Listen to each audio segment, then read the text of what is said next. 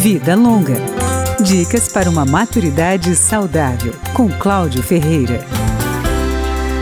Pela lei eleitoral, cidadãos com mais de 70 anos não precisam votar nas eleições, mas muitos idosos nessa faixa etária fazem questão de exercer a cidadania. Para estes, a boa notícia é que não existe idade máxima para ir às urnas. Entre 60 e 70 anos, no entanto, o voto é obrigatório. Não há fila preferencial nas sessões eleitorais, mas se o idoso não quiser ou não puder esperar muito, pode pedir ao mesário preferência para votar. Como qualquer outro cidadão, o eleitor mais velho pode levar uma espécie de cola para não esquecer os nomes e os números dos candidatos em que vai votar mas ele não pode entrar acompanhado na cabine de votação, mesmo que tenha dificuldades para usar a urna eletrônica. Pelas normas eleitorais, a cabine é inviolável.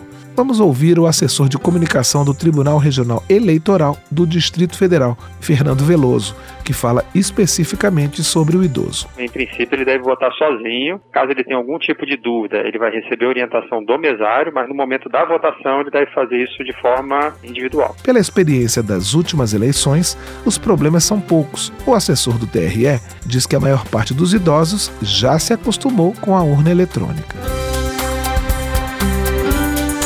Vida Longa, com Cláudio Ferreira.